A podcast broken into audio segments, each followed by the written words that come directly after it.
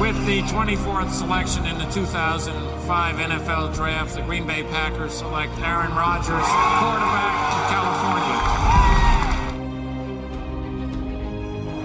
The final snap of Super Bowl 45. The Green Bay Packers have won the Super Bowl. The Lombardi Trophy is coming home. Herzlich willkommen, liebe Packers-Fans, zu einer neuen Folge des Packers Talk Germany, Folge 185, Enemy Territory-Version. Äh, ja, und wir haben heute was Spezielles vor, denn dieses Spiel gibt es nicht jedes Jahr, es gibt alle vier Jahre. Das letzte Aufeinandertreffen mit den Jets war 2018. Dementsprechend garantiert was total Spannendes, denn ähm, ich bin logischerweise nicht alleine. Äh, ich habe einen Gast dabei von der Gang Green Germany habe ich den Malte dabei. Herzlich willkommen, Malte. Moin, moin. Hallo, herzlichen Dank für die Einladung. Ja, freut uns natürlich vor allem, dass ihr die Einladung noch angenommen habt. Super spannendes Projekt. Äh, wenn ich jetzt sage, morgen wird auch jemand von uns bei euch im Podcast zu Gast sein, also ihr könnt euch schon mal darauf freuen. Es gibt noch einen zweiten Podcast, falls ihr den noch nicht vorher entdeckt habt. Ähm, da könnt ihr auch reinhören, dass jemand von uns zu Gast und hört auch gerne bei den Kollegen rein. Ähm, bei der Gang Green Germany. Aber da wollen wir gar nicht so lange drüber reden, weil es wird dann dort gemacht. Der Malte darf sich erstmal vorstellen, wer ist er, wo kommt er her, was macht er, wie kam er eigentlich ja, zu Gangrene Germany, wie kam er eigentlich zu den Jets? Also, ich bin, wie gesagt, Malte, ich bin 39 Jahre alt, komme aus äh, grob Hamburg. Es ist äh, in Wirklichkeit noch Schleswig-Holstein, aber zwei Kilometer von der Grenze weg. Ähm, also man bezeichnet sich immer gerne selber als Hamburger. Ähm, ich bin zum, zum Football gekommen, äh, eigentlich haben die New York Jets mich zum Football gebracht. Und zwar äh, habe ich äh, vielleicht ein, ein ganz leichte Familie in, in Miami leben, also eine Tante, ein Onkel, ein Cousin. Und wir haben die immer besucht, schon von Kindesbeinen auf an. Äh, also ich von meinen Kindesbeinen auf an natürlich, mit meinen Eltern. Und wir waren da im äh, Stadion, das muss so 1993 gewesen sein. Und das war das Spiel Dolphins gegen die Jets. Und ich war ähm, zehn Jahre alt äh, plus minus ein Jahr vielleicht und äh, fand es einfach nur mega, äh, mega, mega scheiße, dass die Grünen da so ausgepfiffen wurden. Äh, es gab ja äh, nicht so eine quasi so eine Auswärtsfahrer und sowas, das gab es ja eigentlich gar nicht so richtig. Das ist ja erst so die letzten Jahre entstanden in der NFL, dass da auch mal so irgendwie so ein kleinerer Pulk an Auswärtsteams mal am Start ist. Und äh, ja, halt irgendwie für die Jets und in dem Moment ist das, ist es äh, um mich da geschehen. Äh, seitdem bin ich Jets-Fan äh, und habe halt ja nicht viel zu feiern gehabt die letzten Jahre, das kann man so, kann man so sagen leider. Ähm, und habe dann, als ich wieder, wieder zu Hause war in Deutschland, selber angefangen mit Footballspielen, habe das bis vor äh, ein paar Jahren gemacht, bis vor drei Jahren, äh, glaube ich. Dann habe ich aufgehört. Das waren so gute 22 Jahre, die ich äh, selber als DB Football gespielt habe. Und ja, so bin ich zu den Jets gekommen und dann natürlich irgendwann, als das hier aufkam mit ähm, mit äh, Facebook und so Social Media Geschichten äh, entstand eine, eine Gruppe, die Gangrene Germany auf Facebook auch immer noch heute heißt. Und aus diesem ganzen Kram ist aus einem so einem kleineren, lockeren Haufen an, an Jets-Fans, äh, wir sind nicht so riesen vertreten in Deutschland äh, oder in Europa, ist, äh, es hat sich da eine kleine Gruppe zusammengefunden, die irgendwann mal ein Verein richtig daraus gegründet hat. Wir sind heute auch die Gangrene Germany e.V. Und wir haben ausge äh, in, innerhalb dieses Vereins natürlich eine Podcast-Crew. Unser Podcast heißt seit diesem Jahr Jetpack, äh, hat äh, quasi einen eigenen Namen bekommen und äh, alle, die in dieser Redaktion mitmachen, sind auch Mitglied im Verein. Und äh, es geht bei uns im, in aller, allererster Linie darum, dass wir uns persönlich treffen, dass wir zusammen Spiele gucken, dass wir zum Beispiel Watchpartys von der Footballerei sprengen, wenn wir da mit 20 Jets-Fans aufmarschieren und eigentlich im ganzen Saal keiner na, die Ahnung hatte, dass es überhaupt so viele Jets-Fans in Deutschland gibt. Ähm, und das ist so ein bisschen so unser Steckenpferd, dass wir uns alle mehr oder weniger im Verein persönlich kennen, äh, zusammen die Jahreshauptversammlung abhalten, kleinere Watchpartys so regional. In Hamburg findet öfter mal was statt, in München findet öfter mal was statt. Die Hamburger tingeln natürlich nicht äh, um Spiel zu gucken nach München, aber ähm, es ist auch der eine oder andere ist zum Beispiel mal aus Günzburg nach Rostock gekommen, um zusammen äh, ein, ein Footballspiel zu gucken. Also so sind wir irgendwie zusammengewachsen und irgendwie so eine Art Familie geworden. Ja, das ist so die kleine Geschichte von Malte und den Jets und der Gang Germany. Ja, das ist eine ziemlich coole Geschichte, weil die eigentlich sehr ähnlich zu unserer ist. Also wir sind als auch ein e.V. seit einem Jahr Und äh, das klingt sehr, sehr ähnlich mit diesen äh, ganzen Watch-Partys. Das war jetzt in letzter Zeit ein bisschen schwierig, hat es nicht so realisiert, aber wir haben uns gerade im London Game letzte Woche teilweise auch nur sehr kurz, also ich war nur sehr kurz vor Ort, äh, auch getroffen und ähm, auch die Leute der Redaktion haben sich das erstmal so face-to-face -face gegenübergestanden und das war schon eine, eine schöne kleine Sache. Also da können wir absolut mitfühlen, wie das so ist als ja, Redaktion, als Gruppe, da als e.V. und ähm, schöne Sache auf jeden Fall, erfreulich. Also dementsprechend habt ihr gehört, Jetpack heißt dann der entsprechende Podcast. Ich gehe von aus, den findet man garantiert bei allen gängigen ja, äh, Podcast-Anbietern, Streamern oder wie man auch das alles Mögliche nennt. Ihr werdet es garantiert finden. Ja, jetzt ist wieder, ihr kennt das Ganze, mein Job dran, ganz kurz einen Einblick zu geben in den historischen Record zwischen den Packers und den Jets und der ist gar nicht so groß. Ich habe das im äh, Intro schon erwähnt gehabt, dass sich die Packers und die Jets zuletzt 2018 gegenübergestanden haben. Und äh, das war damals ein 44 zu 38 Sieg der Packers nach Overtime. Davor gab es ein Spiel 2014, das haben äh, die Packers ebenfalls gewonnen mit 31 zu 24. Und 2010, also schon zwölf Jahre her, gab es mal ein wunderbares 9 zu 0 der Packers, also dreimal Mason Crosby. Insgesamt ist der Rekord aber positiv für die Jets. Die Jets haben acht Spiele gewonnen und die Packers nur fünf, auch wenn die letzten drei Spiele an die Packers gingen. Ja, daher gibt es zu den Rekord gar nicht so viel zu sagen, weil der sich einfach ja, bis 1973 streckt und insgesamt halt nur 13 Spiele gespielt wurden. Daher ist das so garantiert was Besonderes, wenn die zwei Mannschaften am Wochenende aufeinandertreffen. Ja, und jetzt wollen wir ein bisschen tiefer in die Jets eintauchen. Und ähm, Malte, erklär uns doch mal ganz kurz, was so die Erwartungen äh, ja, der Fans der Jets oder auch von euch an die Saison waren, was die Erwartung vielleicht von den Jets selber an die Saison ist und wie es bislang verlaufen ist. Also wir haben äh, eine, für unsere Verhältnisse eine geisteskranke Free Agency und Draft hingelegt. Ähm, da, da, waren wir wirklich alle on fire und äh, gehypt, äh, weil da einfach Namen gefallen sind, die man so ähm, ja nicht, nicht, äh, ja, also erwartet, wir hatten es gehofft, dass, dass der eine oder andere Name kommt. Stichwort Conklin oder Uzuma, Whitehead auf Safety, das sind so äh, Free Agency Signings. Dann hatten wir natürlich zwei frühe Picks äh, mit, äh, die wir dann in, in äh, Source Gardner und, und Garrett Wilson gesteckt haben, in äh, Cornerback und äh, Wide Receiver, äh, die auch, da kommen wir bestimmt noch zu, die ja auch tatsächlich abliefern. Ähm, also wir haben, wir haben uns schon ein bisschen was erhofft. Äh, unterm Strich aber sagen, dass wir einen sauschweren, also vor der Saison auf dem Blatt Papier einen sauschweren Schedule abgekriegt haben und äh, da nicht wenige von einem äh, 1708 Start auch ausgegangen sind. Ähm, weil einfach natürlich so ein Team und auch gerade diese Positionen, Cornerback, Edge Rusher, Tight Ends und so, die brauchen auch immer gerne mal ein Jahr Anlauf, um überhaupt in der Liga oder im neuen Team auch mal richtig äh, Fuß zu fassen und anzukommen und richtig zu funktionieren. Es waren also gute Signings und gute Picks, aber man weiß natürlich nicht, was man da jetzt äh, spontan gekriegt hat. Und ähm, oder das musste sich erstmal natürlich rausstellen. Jetzt funktioniert und ähm, das sieht man halt eben auch am, am Rekord. Ähm, wir persönlich äh, waren uns eigentlich quasi als, als äh, Jets-Community hier in Deutschland zumindest einig, dass wir in allererster Linie eine ähm, massive Stabilisierung und Weiterentwicklung von unserem vermeintlichen Franchise-Quarterback Zach Wilson sehen wollten. Jetzt fällt er uns natürlich die ersten vier Spiele aus. Und wir spielen da mit Joe Flecko rum, den wir, das zwar total in Ordnung ist, dass er da ist als, als zweiter Quarterback, aber den du ja nicht unbedingt jetzt noch sehen musst. Äh, und den du auch nicht evaluieren musst. Es ging halt für uns in allererster, in allererster Linie um Zach Wilson.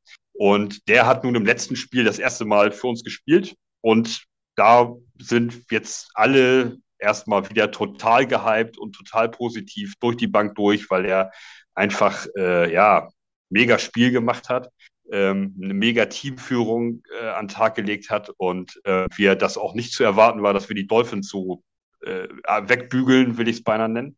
Ähm, ja, die sind mit äh, nach dem Spielzug mit ihrem dritten Quarterback drauf gewesen. Wir haben ihn ja auch noch gleich mit dem ersten, mit dem ersten, äh, mit unserem ersten Defense-Spielzug, ihrem ersten Offense-Spielzug haben wir ihn ja gleich Teddy Bridgewater noch kaputt gemacht.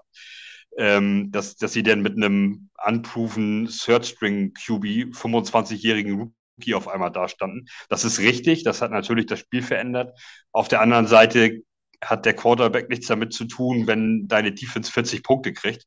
Ähm, das ist auch ein Stück der Wahrheit. Und ähm, ja, also Zach Wilson hat ein Bombenspiel gemacht. Und äh, im Moment sieht es gut aus für ihn als, als Franchise-QB, aber das müssen wir dieses eben evaluieren. Und meine ganz persönliche äh, Meinung zur Saison war, dass wir, wenn wir so mit sechs Siegen irgendwas zwischen fünf und acht Wins am Ende rausgehen, wäre ich total zufrieden gewesen. Und ja, wir, die Hälfte davon haben wir bereits nach fünf Wochen. Ähm.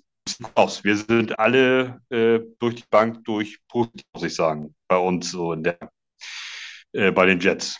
Ja, das war jetzt schon mal eine ganz schöne Menge. Da können wir sogar auf einen kleinen Punkt eingehen, äh, den ich ja vielleicht gar nicht so fokussiert hatte zu Beginn. Du hast ganz schön viele Namen fallen lassen, die in der Offseason hinzukamen, auch ganz schöne prominente Namen. Ich denke, wer letztes Jahr die Playoffs verfolgt hat, der hat den Thailand Usoma bei den äh, Bengals auf jeden Fall gesehen. Sauce Gardner macht auch einen guten Eindruck, war auch entsprechend gerankt, genauso wie der Wide Receiver Garrett Wilson. Ähm, wer wäre denn von der Truppe oder auch ähm, Kollege Conklin, wer wäre von der Truppe jetzt so der Spiel, wo du sagst, das ist eigentlich mein Lieblings-Signing oder mein Lieblings-Draft-Pick dieses Jahr? Ähm, den würde ich rausheben und weil wir es vorhin übersprungen haben, was wäre denn eigentlich so dein All-Time Favorite Jets Player? Äh, All-Time äh, All Favorite Jets Player? Äh, also, äh, der, der war gerade abgehakt. Hast du All-Time Favorite Jets Player gefragt? Ja, genau, richtig, genau. Der All-Time Jets. Ah, okay, sorry, der war. Ja. Okay. Äh, das ist sehr einfach. Ich war 22 Jahre lang Cornerback und Free Safety. Also mein All-Time Favorite Jets Player, den ich auch Gott sei Dank mehrfach habe live spielen sehen, ist Daryl Reeves. Ähm, der, der ja, also das absolute Ausnahmetalent auf, auf Cornerback. Und äh, jetzt zum aktuellen Kader ist es wirklich eine sehr schwere Antwort, weil es also von Garrett mit Garrett Wilson hat, hat keiner gerechnet, dass der so spielt, wie er spielt. Dass wir auf einmal einen vermeintlichen, das sind erst fünf Wochen, aber dass wir auf einmal einen vermeintlichen Superstar-Wide Receiver da in den Reihen haben.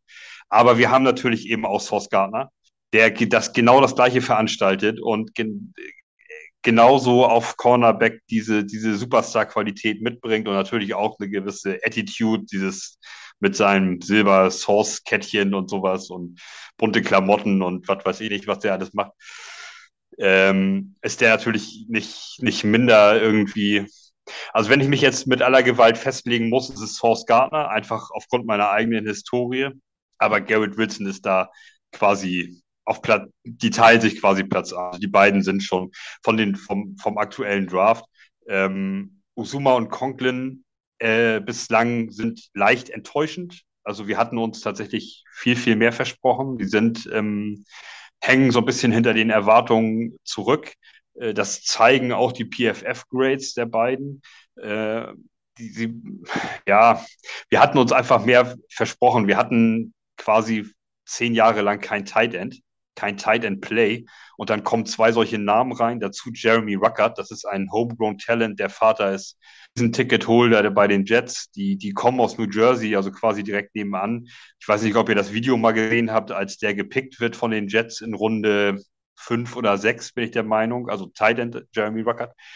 Ähm, ist ja bei uns auch auf, äh, im, im, Kader. Ähm, der Vater hat das ganze Wohnzimmer zerschossen, als der, äh, als der, den, als der Anruf kam, die Jets picken seinen Sohn. Ähm, der sitzt da heute an bei jedem Spiel in der ersten Reihe im Stadion und, äh, und ist quasi der lauteste. Ähm, und da haben wir uns natürlich schon gedacht, der braucht ein Jahr Anlauf. Der hat schon ein paar Snaps gesehen, aber jetzt nichts Großartiges bewirkt. Aber eben gerade von den angesprochenen Titans, die ähm, sind halt so von der Leistung her noch etwas enttäuschend. Äh, dann haben wir quasi Carl Lawson bekommen. Der war ja bei uns letzte Saison schon auf dem Kader, der sich im ersten Preseason-Spiel ja äh, schwer verletzt, die ganze Saison gefehlt. Der äh, startet sensationell in die Saison rein, ist schwach gekommen und wurde Woche für Woche besser. Der hat inzwischen, ist ja einer von den Top, äh, ich glaube, Top 5 Edge-Washern ähm, der Liga sogar. Äh, also das ist ja für uns quasi auch noch eine Neuverpflichtung. Ähm, das ist auch ein bekannter Name. Also die, die öfter mal die Bengals sehen, wer, kennen ihn auf jeden Fall. Da hat er ja auch wirklich gute Leistung gezeigt. Und der ist also auch im, im Kommen wieder. Und ähm, ja, also wir haben so ein paar prominente Namen inzwischen. Aber wie gesagt, wenn ich mich festlegen muss, dann ist es aktuell Source, Source Gardner und Daryl Reeves ohne Frage. Die beiden sind äh, aktuell der Lieblingsspieler und ähm, All-Time Favorite Player. Naja, ah ja, kann ich, glaube ich, mitgehen. Äh, Gardner finde ich schon faszinierend. Ähm, Wilson muss mir, glaube ich, in, in, Jets Money, ähm, in Jets Cloud einfach nochmal genau anschauen. Aber ich kann an der Stelle durchaus mal sagen, dass ich die Jets auch sehr lange sehr, sehr mochte. Äh, ich bin auch ähnlich alt wie du und äh, ja, ich habe die, das Ende so ein bisschen mitgelesen. Damals hat man ja nichts oder kaum was sehen können. Das Ende von Ronnie Lott damals bei den Jets mitbekommen. Ähm, Anfang der 2000er war ich ein bisschen, ja, schon auf so einem kleinen Chad Pennington-Hype-Train und Jonathan Wilmer fand ich auch immer ganz cool. Also, ähm, ja, daher sind mir die Jets persönlich schon sehr, sehr sympathisch, muss ich sagen. Und äh, habe da ja auch immer gute Erinnerungen an die äh, entsprechende ja, Jets-Gruppe dran. Ja, ähm, jetzt hast du die Erwartungen schon so ein bisschen zusammengefasst und äh, ja, jetzt kommt es am Sonntag ja zu einem Matchup zwischen den Packers und den äh, Jets und die Packers, glaube, das kann man deutlich sagen, die haben eine Enttäuschung hinter sich, haben in London sicherlich nicht so performt, wie das alle Fans, die vor Ort waren, gehofft haben und natürlich auch alle Fans zu Hause. Ja, Dir obliegt es jetzt, dass du in einen Offensive Coordinator Posten der Jets erstmal wandern darfst und äh, uns erklären darfst, wie du eigentlich die Defense der Packers angreifen würdest, wo du sagst, so, das sind die Punkte, wo die Jets eigentlich einen Vorteil haben, wo sie den Vorteil auch ausspielen müssten. Also unser Run-Game hat die ersten vier Wochen nicht so gut funktioniert. Ähm, das, da sind wir nicht in Tritt gekommen. Das liegt auch daran, dass wir jedes Spiel in der Offensive Line umbauen mussten. Ähm, jetzt gegen die Miami Dolphins allerdings hat es überaus gut funktioniert. Wir haben äh, vier Rushing Touchdowns äh, erzielt, zwei, da, zwei, davon durch Michael Carter, einen durch Brees Hall, äh, auch ein promi vergleichsweise prominenter Pick von uns, also Rookie ja wieder, ähm, prominenter Pick im letzten Draft und einen hat Zach Wilson selber reingelaufen. Ähm, äh, und Braxton Berrios hat auch noch einen gelaufen. Das waren sogar fünf, wenn mich nicht alles täuscht. Jetzt, äh, ja, jetzt äh, kann sein, dass ich mich täusche hier, kriege gleich wieder bitter böse Nachrichten. äh, also vier oder fünf waren es auf jeden Fall. Also wir haben es jetzt in Gang gekriegt, hatten auch äh, weit über 100 Rushing Yards. Ähm, und wir haben halt ein Receiver-Core, was mit Zach Wilson funktioniert. Wir haben Corey Davis, ehemaliger äh, Tennessee Titan. Äh, wir haben Elijah Moore, der Pick aus dem letzten Jahr, der ähm, letzte Saison sehr, sehr gut gespielt hat. Äh, als Rookie dieses Jahr so ein bisschen noch äh, hinten dran hängt in den drei Receivern und natürlich Garrett Wilson. Ähm, und meine persönliche, ähm, meine persönliche Strategie des Offense Coordinators wäre, dass wir den äh, Run, den ersten ein, zwei Drives gegen die Packers etablieren, äh, dass sie einfach Brees Hall und Michael Carter äh, respektieren müssen und nicht ihre Linebacker sofort in eine, in eine Coverage schicken können, in die Passverteidigung aussenden können, weil über Run sind wir eh nicht gefährlich. Die D-Line stoppt die schon, wenn was kommt, so ungefähr. Dieses, ähm, dieses Mindset darf nicht entstehen bei den Packers. Ähm, wir müssen über den Run etablieren und dann, äh, wenn sie anfangen, mit den Linebackern den Run zu respektieren und zu verteidigen, also den ersten Read-Step mit den Linebackern machen und auch einen Schritt nach vorne gehen, um eben den vermeintlichen Running Back zu, zu attackieren, äh, dann hinten Luft für, für Wilson, für Corey Davis, für für Elijah Moore. Und äh, dann hat Zach Wilson gegen die Miami Dolphins gezeigt, dass er Dinger raushauen kann. Äh, und er ist ein junger, mobiler Quarterback. Er hat mehrfach gegen die Dolphins haben. Die Dolphins haben, haben eine geisteskranke Defensive Line. Die haben uns gerusht ohne Ende, sind oft da, sind oft durch gewesen, haben es nicht richtig geschafft, ähm, Zach Wilson zu stoppen. Also das ist, ist für die Packers eine Aufgabe. Auch ähm, äh, Zach Wilson ist in der Lage, äh, links, rechts raus zu scramblen, äh, einen Pass mal auf die andere Seite zu schmeißen. Ähm, der kauft, er kauft sich, äh, das hat er gelernt, das fehlt ihm im Rookie-Jahr, das hat er tatsächlich gegen die Dolphins jetzt besser gemacht. Er kauft sich immer noch mal so eine Sekunde, indem er einfach mal zwei Schritte weiter rechts rausgeht oder so und ähm, hat dann noch mal so eine halbe Sekunde Zeit, um noch mal einen zweiten Read oder auch einen dritten Read zu machen und bringt die Bälle dann auch an. Ähm, und mein Gameplan wäre, äh, die, den, die ersten Drives massiv auf Run zu setzen, bis die Packers das respektieren. Und dann können wir darüber unseren, unsere Receiver in Szene setzen. Und da haben wir jetzt auch schon mit Joe gezeigt, dass die Receiver brandgefährlich sind. Ähm, und wenn ich mir so die PFF-Grades der Packers angucke, dann ist da auch eine, eine zumindest laut PFF, eine der Schwachstellen. Die Coverage ist nicht besonders gut das Tackling ist ja schlecht. Ähm, die Red Zone Defense ist nicht gut. Ähm, und das äh, natürlich jetzt mit Abstrichen, ich, le ich, lese es hier von Zahlen ab, die PFF, eure Zuhörer werden es wahrscheinlich kennen, ähm, mir natürlich vorgeben. Ich habe nicht so dramatisch viel Green Bay Packers Football geguckt, äh, aber normalerweise liegt PFF mit ihren Zahlen eigentlich ganz gut ähm, da. Und das ist natürlich gefährlich, wenn so ein Garrett Wilson oder ein Corey Davis so einen Ball fängt, äh, dann sind die und vor allem auch Brees Hall, der Running Back, der über, über Screen-Pässe, über Scrimmage-Yards ähm, einfach wahnsinnig viel Yards macht after Catch äh, und, und Tackles auch aussteigen lassen kann. Das ist äh, brutal gefährlich. Also es gilt für die Packers, auf die, auf die Receiver der Jets aufzupassen. Und die kriegst du natürlich am besten in Szene gesetzt, wenn du auch gefährlich über den Run bist. Und ähm, das, was die Jets 20 Jahre nicht hatten, sie hatten immer mal eine gute Sache, entweder Call gut laufen, dann hatten sie keinen Receiver oder andersrum. Äh, und dann ähm, ja, wird's natürlich, ist es natürlich eindimensional und relativ einfach zu verteidigen. Und da sehen wir dieses Jahr aber anders aus. Also, das ist, wäre mein Offense-Gameplan auf jeden Fall.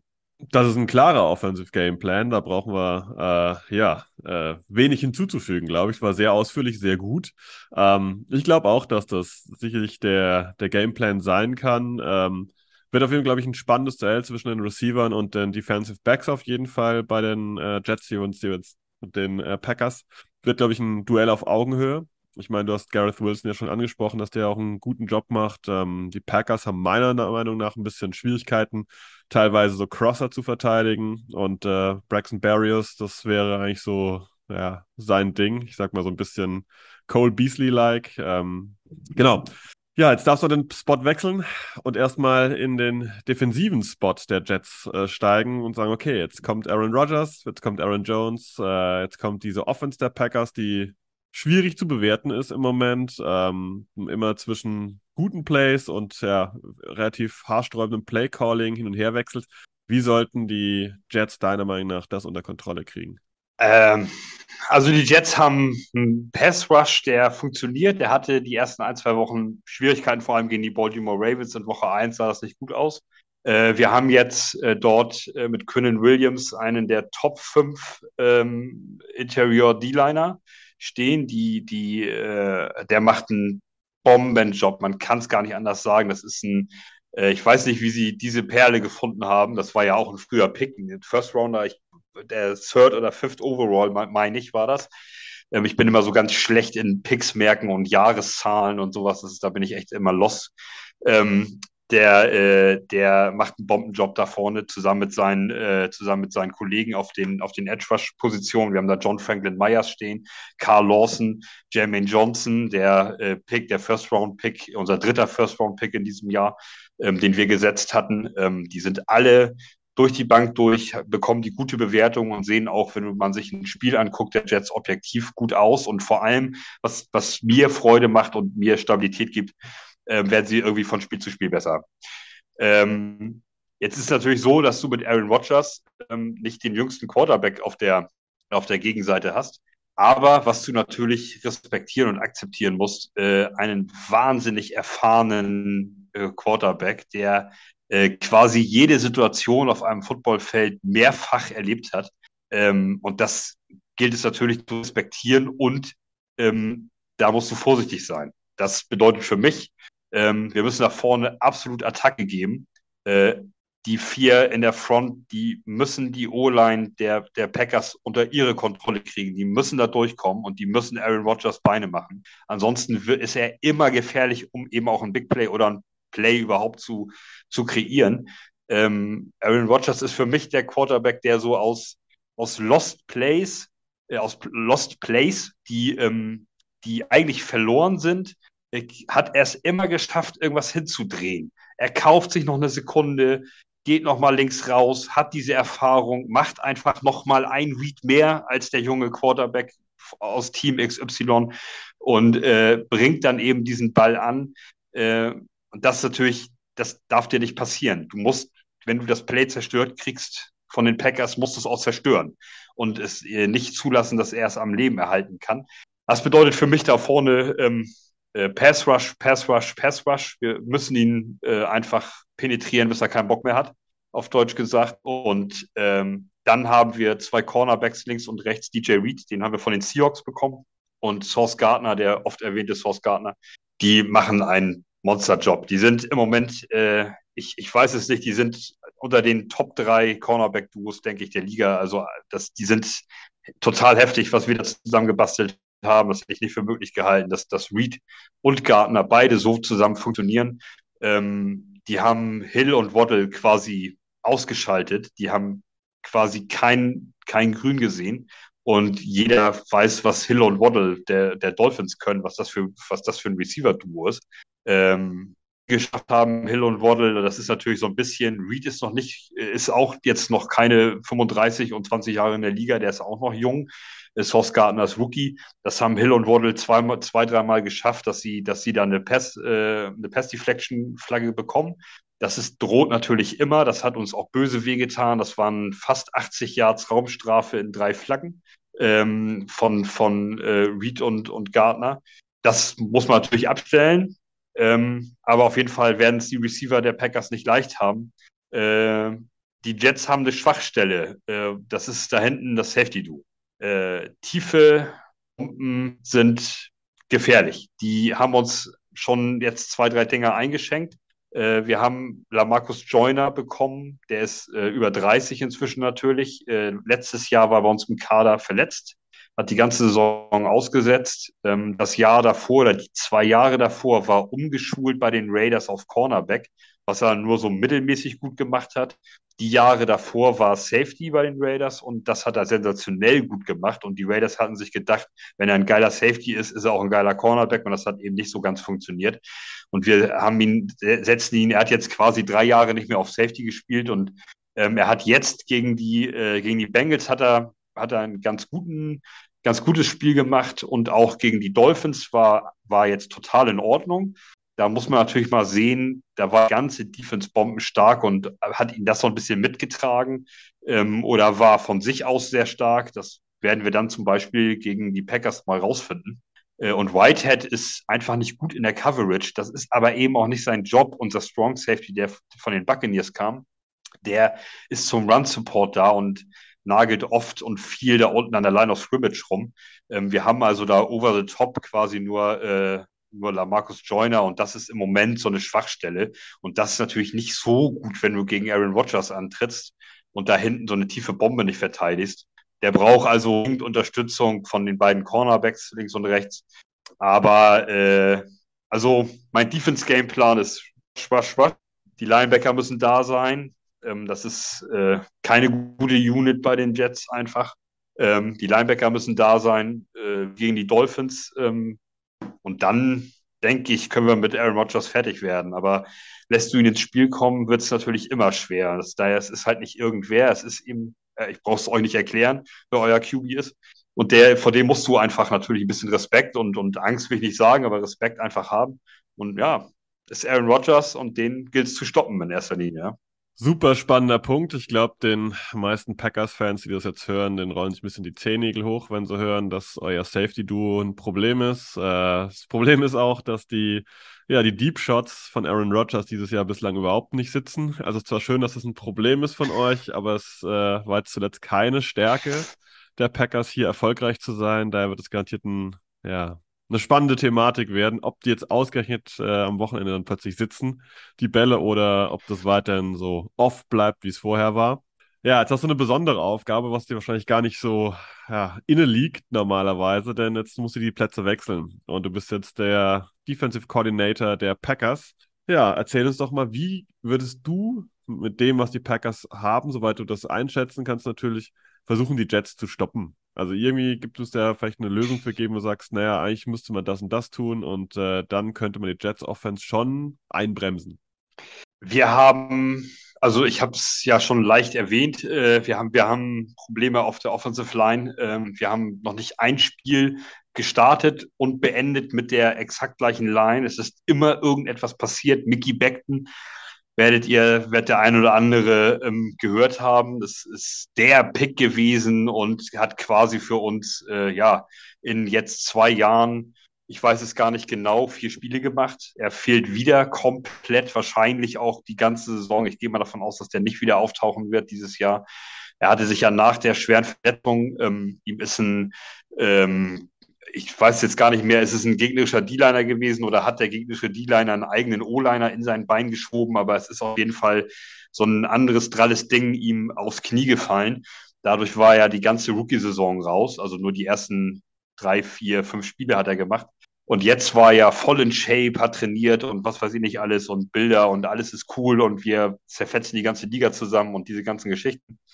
Und ähm, er bricht sich im Training die Kniescheibe. Also er ist wieder raus und er wird auch wahrscheinlich, also man meint, dass, sie, dass er irgendwo Region Woche 14 oder so mal wieder auftaucht, aber dann ist es eben auch Quatsch, dann, dann kann er auch den Rest sich noch zu Ende auskurieren. Das, damit ging's, fing's schon wieder an. Wir haben dann Brown geholt, ehemaliger Seahawks Tackle, linker Tackle, äh, ist, betritt quasi mit dem Betreten des Trainingscenters in New Jersey, ähm, verletzt er sich und fällt aus bis jetzt zum Dolphins-Spiel. Der ist jetzt quasi erst wiedergekommen.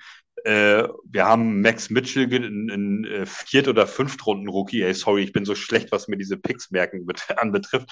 Ein Viert- oder Fünftrunden-Rookie, ähm, der das sensationell gut gemacht hat. Ähm, den haben wir einfach auf rechten Tackle gestellt, weil wir einfach nichts anderes mehr hatten und ihm gesagt, mach mal.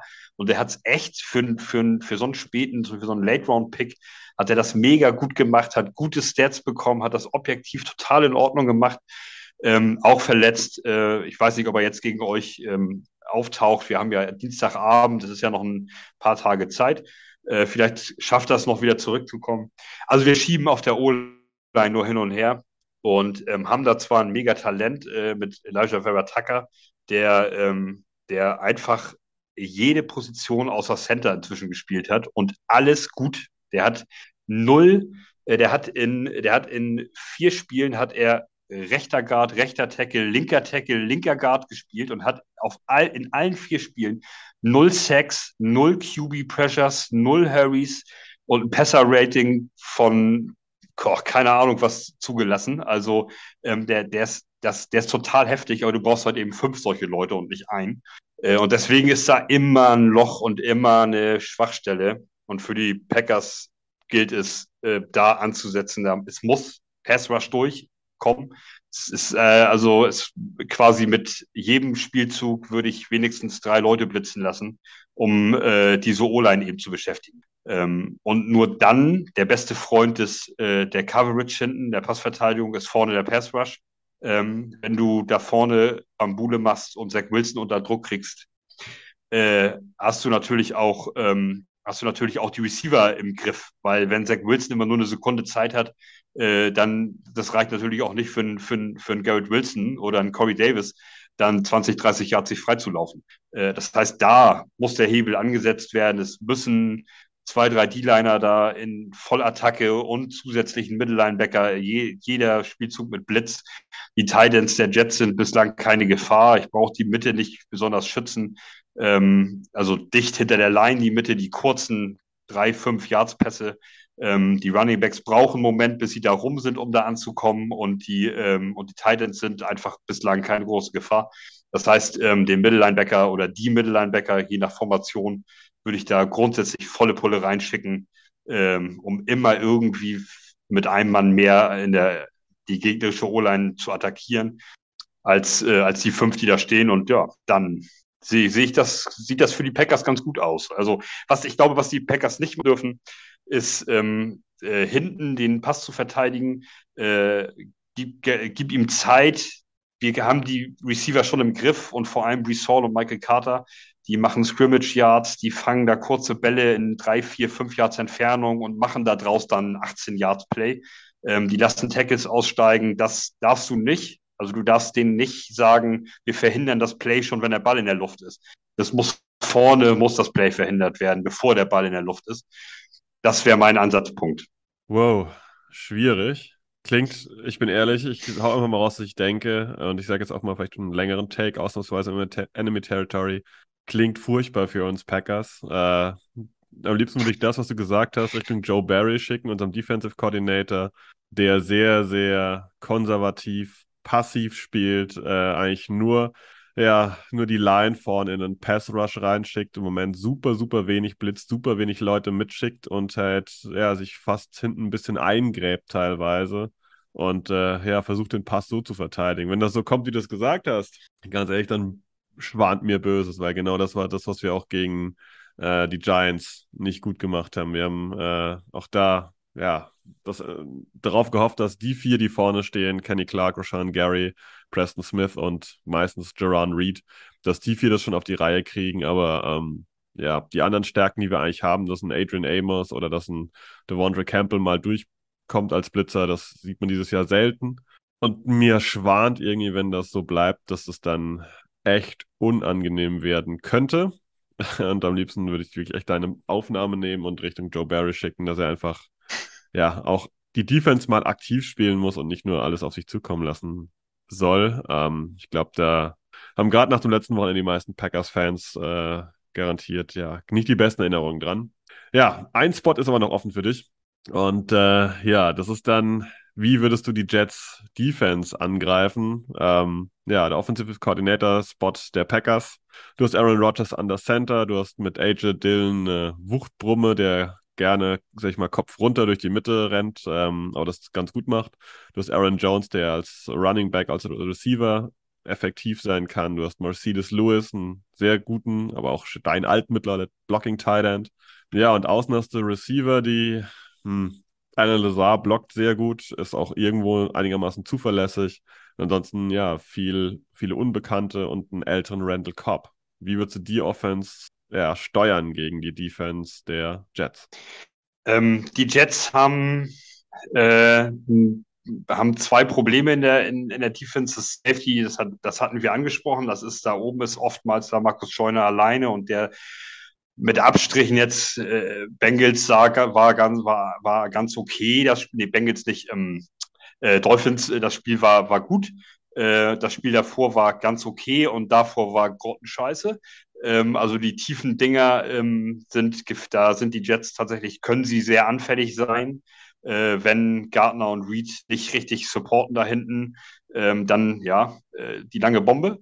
Das weitaus schlimmere Problem, was die Jets Defense hat, und da muss ich als Offense Coordinator der Packers natürlich volle Granate reinstoßen, ist das gesamte Linebacker-Core. Die Jets haben quasi nur einen Linebacker, der funktioniert, das ist Quan Alexander ähm, als Free Agent noch kurz vor Beginn der Saison zu uns gekommen. Das ist eine Maschine, der ist, der macht das sensationell gut. Das hätte ich nicht gedacht, dass der so kommt und bumm, sofort da und und mäht alles, mäht alles kaputt, was da kommt. Das ist aber nur der eine. Wir spielen ja mit einer 4-3. Wir haben dann noch CJ Mosley und ähm, und dann wechselnde Outside, äh, wechselnden Outside-Linebacker, äh, weil uns Quinnen Williams, das ist der Bruder, äh, Quincy Williams, das ist der Bruder von Quinnen Williams, der ist im Moment verletzt out. Äh, der ist einfach nur ein harter Hitter. Der kann nix, aber der kann volle Granate hart reinmarschieren, aber das kannst du in einem modernen Football nicht mehr gebrauchen. Das wäre 1998 mal ganz geil gewesen, aber es ist halt heute einfach nicht mehr up to date. Ähm, der haut zwei, dreimal im Spiel da so einen Receiver oder Running Back auch aus den Socken, aber das war's auch. Und wir haben ein ganz massives Problem, das ist CJ Mosley in der Mitte. Äh, der wird sicherlich auch den Packers ein Begriff sein, der ehemaliger Star-Linebacker der, der Baltimore Ravens. Der ist bei uns einfach leider im falschen System. Das ist ein geiler Linebacker, gar keine Frage. Aber mit einer 4-3, wo dein Mittellinebacker in die Coverage muss, und da den Pass verteidigen muss, da ist er einfach ähm, ja, völlig lost. Ähm, er ist äh, für Fantasy-Spieler ist der sensationell geil, der macht Punkte ohne Ende, weil der quasi jedes Tackle macht, was, äh, was, äh, was der Gegner als Run äh, oder als Screen Pass, äh, er macht jedes Tackle, aber jedes Tackle acht Jahre zu spät. Ähm, das ist äh, einfach nicht gut. Er ist einfach für diese, für die 4-3-Front ist er einfach überhaupt nicht da und mein Offensiv-Coordinator-Job ist folgender. Ich mache mit Tight Ends, mit Receivern, mit meinen Running Backs kurze Slant-Routen, fünf, sieben Yards tief nach innen in die Mitte der Jets. Äh, die Running Backs, äh, wenn ich die Zeit bekomme von der O-Line, können, können Screen-Pässe bekommen auf die Line of Scrimmage, ähm, in, an, der, in, an, der, an der Außen, an der äh, Richtung Außenlinie jeweils. Ähm, da ist mein, mein Hauptspot. wo ich die Bälle hinbringe. Ich ziehe die beiden Cornerbacks weg äh, mit tiefen Routen und spiele dann die diese schwache Mitte an der Jets, die sich von, äh, von, von knapp hinter der D-Line bis hinter die äh, Linebacker quasi zieht. Da müssen die Bälle rein. Äh, in diese, in diese Linebacker-Zone. Da ist quasi jedes Play, sind da sechs, sieben, neun, zwölf Yards drin, wenn ich jedes Mal CJ Mosley anwerfe. Da kannst du das ganze Spiel mitgestalten, muss ich sagen. Und wenn dann natürlich die Jets anfangen, tiefer zu spielen, weil da ständig diese Nadelstiche in dieser kurzen Zone fünf Yards, sieben Yards tief kommen und die angebracht werden, da hast du hinten natürlich auf einmal Lamarcus Joyner alleine und dann muss halt mal so eine Bombe kommen. Das ist dann, so kannst du auf jeden Fall den Abend gestalten oder den Nachmittag äh, gegen die Jets. Ja, äh, auch das realistisch kann, glaube ich, passieren, aber dafür müssen die Packers garantiert auch diszipliniert selbst äh, spielen ähm, und ihren Gameplan dann auch entsprechend verfolgen, was die letzten Wochen nicht immer so gut war. Aber vom Plan her, glaube ich, würde das passen und das würde auch zum Skillset, was die Packers eigentlich haben, passen. Beide Running Backs können diese Screens fangen, ähm, wie du schon erwähnt hast. Und ähm, man hat mit Lazar und sicherlich auch mit Dubs und mit Cobb Leute, die auch gerade solche Slants ordentlich laufen können. Also das äh, dürfte passen. Gut, jetzt kommen wir so, na, gar nicht zum Ende, aber wir haben noch so einen wichtigen Punkt, äh, auf den ich mich immer besonders freue, weil ich dafür auch gar nicht informiert bin, was passiert. Denn ähm, ja, der Malte darf uns jetzt noch Player to Watch nennen. Und zwar einen auf der offensiven wie einen auf der defensiven Seite. Das sind meistens Leute, ja, die dem Fan, der jetzt das andere Team nicht so genau verfolgt, dann, ja, vielleicht den Namen kennt man, man hat vielleicht schon mal was gesehen, aber auf wen sollten wir denn eigentlich wirklich ein Auge werfen am Wochenende, um dann zu sagen, okay, ah, interessant, hat er wirklich erwähnt und guck mal da, der ist wirklich ein Faktor, ja, wen hast du uns mitgebracht? Äh, also auf der offensiven Seite ist es ganz klar Brees Hall, der hat sein absolutes Breakout-Game gehabt gegen die Dolphins, der hat fast 200 Yards gemacht, ähm, hat sich mit einem Touchdown nicht, also hat nur einen Touchdown gemacht, hat, hätte also boah, drei machen müssen. Ähm, die hat Carter dann reingelaufen äh, für ihn. Äh, Brees Hall ist, äh, hat man natürlich gehört, die Jets haben ihn in Runde zwei gepickt, das war sehr kontrovers. Da gab es quasi, ich will beinahe sagen, Schlägereien innerhalb der Redaktion, weil einige äh, natürlich ähm, gesagt haben, Zweitrunden-Pick und dann noch Uptrade und dann für einen Running Back, obwohl du letzte Saison Michael Carter schon hattest. Aber im Moment sieht es so aus, als dass Brees Hall ähm, das also auch wieder gut macht und äh, den Wert da auch ähm, dann bestätigt. Äh, also auf der offensiven Seite Brees Hall, das, das ist der, den, den man beobachten muss und das ist auch der, den man vor allem stoppen muss, weil einfach sehr viel über ihn geht. Äh, und ja, also wenn, wenn die Packers ein Problem haben, den Run zu stoppen, Screen Pass zu stoppen, dann wird es ein langer Nachmittag, äh, weil da wird Brees Hall, diese Wunde wird Brees Hall reinstechen. Ähm, das ist der auf der offensiven Seite. Auf der defensiven Seite äh, müsste man jetzt eigentlich beinahe Source Gardner nennen, aber den, den haben ja alle schon auf dem Zettel. Ich sage euch, das ist sein Partner, das ist, das ist DJ Reed, der Cornerback auf der anderen Seite. Auch den Namen haben wir schon gehört, auch der macht das sensationell gut, habe ich gesagt. Was man, äh, was man bei dem aber einfach ähm, äh, sieht tatsächlich, äh, dass ich habe jetzt bei zwei, drei Quarterbacks ähm, das beobachtet, dass sie mit Absicht nicht in seine Richtung werfen. Dass er also so äh, am Mann dran ist und so ein Cornerback-Play spielt, dass sie, ähm, dass sie dann lieber einen Read weitergehen und der Ball wird incomplete geschmissen, als anstatt ihn zu attackieren, wenn er den, äh, wenn er den äh, First Read oder den First Receiver hat des, des Gegners. Äh, Hill wurde im ganzen Spiel siebenmal angeworfen. Ähm, und das ist unter anderem auch ihm zu verdanken, dass äh, ein Ball konnte Hill fangen und einer war eine PI, die, die Reed verursacht hat. Es war auch eine, er hat ihn am, am Rücken festgehalten. Ähm, und ansonsten waren's, äh, war es fünfmal einfach äh, incomplete oder, oder äh, Reed ist mit dem Arm dran gewesen und so. Also das ist ein, Reed ist ein Typ, ähm, da musst du gewaltig aufpassen, der fängt dir auch so eine Dinge ab nachher. Äh, also das ist ein, ein, Cornerback, den kaum einer auf dem Zettel hatte und alle haben gedacht, als das Signing kam, hä, was, hä wieso das denn? Und äh, das hat Hand und Fuß, die haben sich dabei was gedacht. Reed ist ein, äh, für mich ein Superstar in, in, in dieser Defense, der macht das einfach sensationell. Die beiden Leute sind für euch äh, auf jeden Fall zu beobachten. Ja, sehr schön. Vielen Dank dafür. Ähm, ich glaube, die Namen haben wir auch jetzt deutlich gehört. Und ich glaube, gerade dieses Cornerback-Duo aus Reed und Source Gardner wird auf jeden Fall spannend zu beobachten. Ähm, wenn das sich so weiterentwickelt, glaube ich, sich eines der besseren Cornerback-Duos der Liga dann auf Dauer. Ähm, Source Gardner bin ich selber sehr, sehr überzeugt von. DJ Reed bin ich gespannt drauf, äh, am Sonntag den mir genauer anzugucken. Ähm, ja, jetzt sind wir wirklich zu langsam am Ende, denn wir kommen zum Tipp und zum Abschluss. Was erwartest du von dem Spiel und wie geht's aus deiner Sicht aus? Ich erwarte tatsächlich ein, äh, ich würde sagen, beinahe ein High-Scoring-Game. Ich denke schon, dass wir beide Teams werden über 20 Punkte machen. Und äh, ich, ich muss das einfach, weil ich will euch auch nicht auf den Schlips treten jetzt und so. Das ist natürlich, ne? Ich, ich, ich, ich erkläre das kurz ein bisschen. Also Saison und auf dem Blatt Papier war das ganz klares Loss für die Jets. Da war Packers alles klar. Da fahren wir hin, das klatscht dreimal und dann fahren wir wieder nach Hause. Ähm, jetzt natürlich durch, wie sich die Saison jetzt darstellt und die Packers verlieren ähm, in London gegen die Giants, das hätte ich jetzt auch tatsächlich nicht äh, erwartet, muss ich sagen. Ähm, und wir, wie wir auftreten, also wie die Jets auftreten, ich würde beinahe dazu tippen, dass die Jets tatsächlich was mitnehmen können in Green Bay. Und ich erwarte, dass beide Teams über 20 Punkte machen. Und im Moment sehe ich so einen 30-24 Sieg für die Jets. Ja, ich kann dir deine Argumente nicht vom Tisch nehmen. Ähm, ich bin aber den ganzen Tag über Gedanken gemacht, was ich jetzt hier als Gegentipp raushaue. Und ähm, ich muss zwei Tipps abgeben. Äh, auch wenn das komisch klingt. Ich glaube einerseits, dass wenn es normal läuft, eine normale Woche war für die Packers, dass die Jets das gewinnen. Und dann tippe ich mal auf ein 34 zu 31. Das andere, was ich mir vorstellen kann, ist, dass der Nummer letzte Woche gegen die Giants intern richtig gerappelt hat.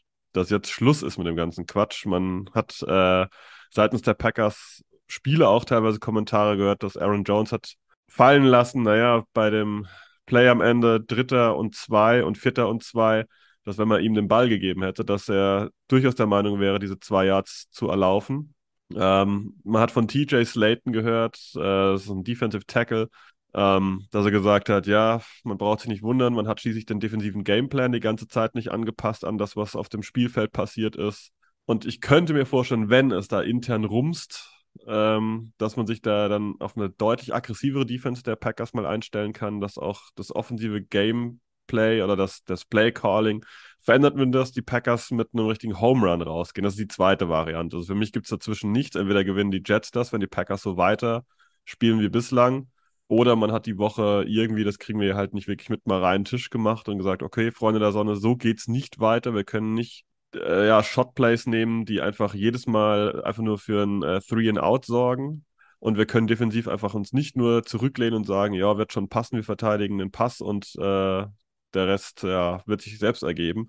Daher muss ich zwei Tipps abgeben. Entweder gewinnen die Packers deutlich oder die Jets gewinnen, wenn alles so bleibt, wie es bislang ist. Ähm, ja, fällt mir schwer, das festzulegen. Äh, ich glaube allerdings eher, dass die Jets gewinnen. Ich glaube nicht an den reinen Tisch, weil da gab es Äußerungen von den Coaches, dass eigentlich sie schon so weitergemacht hätten gerne, wie das in London war. Und das fand ich in Halbzeit 2 furchtbar.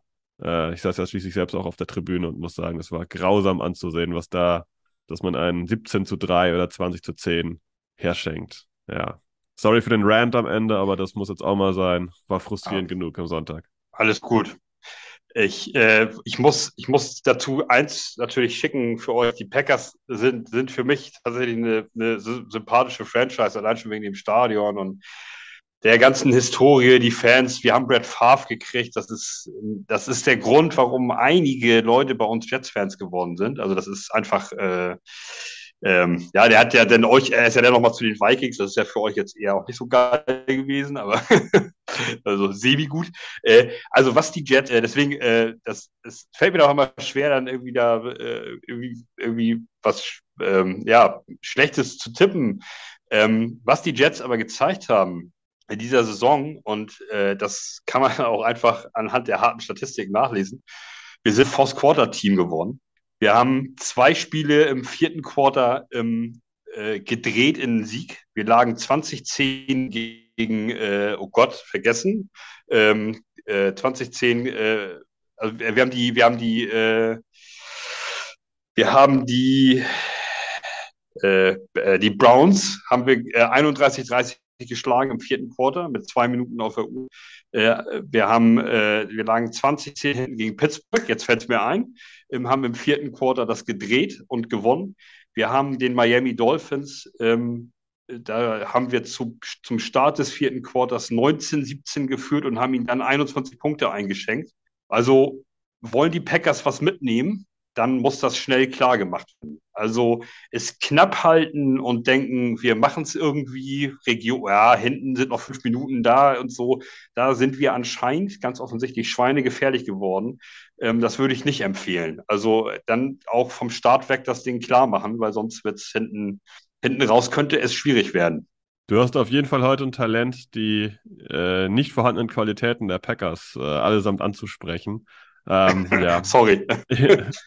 da, darf dazugehören. Ähm, ja, nee, äh, ich glaube, wird ein super spannendes Spiel. Ich kann mir einfach zwei Geschichten zu der zu dem Spiel am Sonntag vorstellen. Ähm, ja, und ich kann mir auch zwei verschiedene Sieger vorstellen und daher Seht mir nach, ich kann mich die Woche super schlecht festlegen. Ich brauche, wir, wir haben es ja vorhin schon erwähnt, wir nehmen Dienstagabend auf. Ich brauche noch ein paar Infos, ob die Woche mal gerumpelt hat oder nicht, um da final was zu sagen. Stand jetzt, wenn man mich fragt, sage ich 60% auf Jet-Sieg, 40%, dass es intern Matacheles geredet wurde und Packers-Sieg.